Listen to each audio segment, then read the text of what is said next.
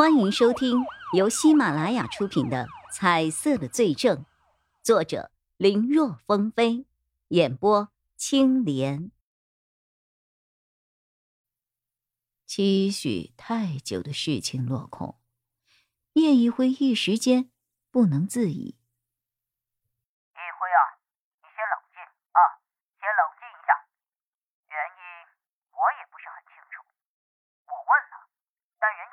告诉我，只是说上面没有批。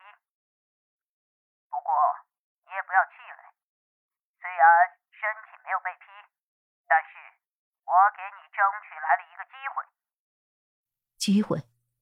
什么机会，所长？本来十分沮丧的叶一辉立刻两眼冒金光。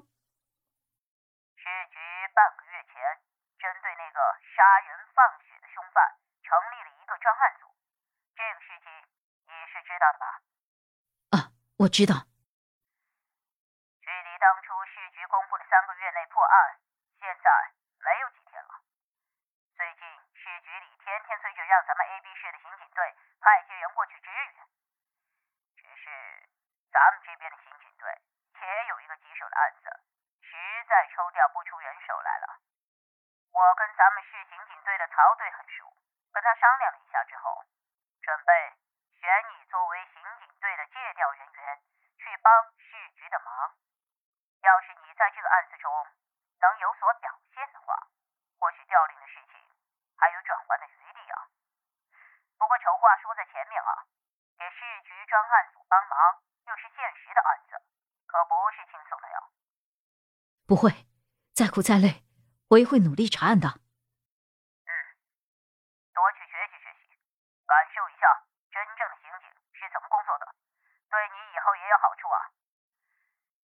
时间上的话，明天早上八点你去市局报道。就说是 A、B 市刑警支队队长曹永浩让你去的就可以了。是所长。床头柜的电子闹钟在时间变成五点的时候，响起了一阵尖锐的响声。哎呦，啊！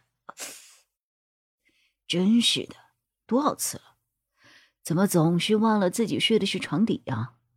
哎呀。揉着自己不小心撞到床底板的额头，叶一辉缓缓的从床底下钻了出来。哎，还是什么都没有想起来啊。昨天晚上和所长通完电话之后，他兴奋了很久都没有睡着，还以为趁着这股子劲儿，等晚上睡着后，他或许能够梦到当年的一些事情。可惜。这一晚，他睡得出奇的好，连梦的影子都没有看到过。都说日有所思，夜有所梦，是我还想的不够吗？叶一辉不由自主的握紧了双拳，虽然他自己并不愿意承认，但不得不说，这些年他回忆过往事情的时候，有很多的记忆已经变得越来越模糊了。甚至要不是因为还有那张全家福在，他或许现在连自己父母的样子都记不住了。凶手还没有找到，自己亲人的音容笑貌却要先一步的淡忘，这算是怎么回事啊？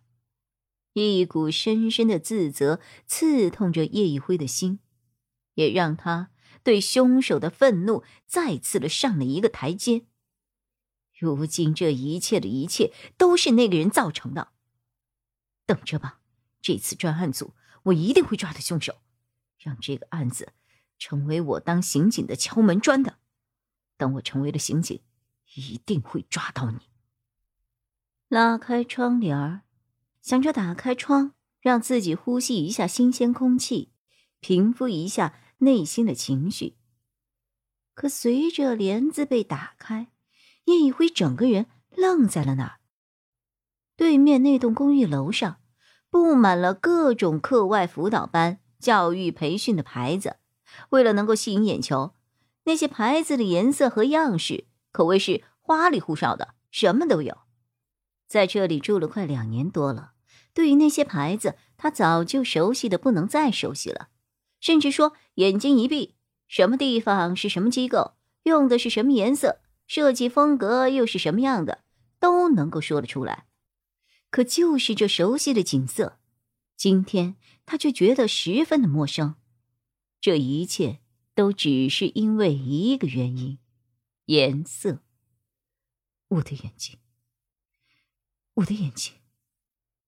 昨天宋仁健说多休息一下，过几天应该就没有事了。可如今他一觉醒来后，除了头晕的症状的确消失了之外，他更为在意的视觉却没有一丁点的变化，眼中所看到的世界依旧没有半分的色彩，有的只是黑与白。不过，想到昨天他看见徐洪成时眼睛里出现过颜色，应该就是宋仁健说的头部的伤势导致的短暂性的失色罢了。或许再过几天。自己就会好的。没有在意这件事情，叶一辉急忙去洗漱了。五分钟之后，他穿了一身带有几分正式感的素色休闲服，走到了桌前。桌上整齐的摆列着他平时出门所要带的手表、钱包、手铐等等几件东西。在一一随身装好之后，拿起了他的警官证，然后。他用桌旁挂着的毛巾把警官证里外都擦了一个遍，弄得看起来就像是今天刚发的一样，这才装进了上衣外套的内侧口袋里。做好了这一切，他又去洗手间里，在镜子前确认了一下，看看自己的着装、头发有没有奇怪的地方。今天去报道。不能给市局专案组的人留下什么不好的印象。觉得没有问题了，叶一辉下楼买了几个包子，就赶往了汽车站。本集播讲完毕，感谢收听，更多精彩内容，请在喜马拉雅搜索“青莲嘚不嘚”。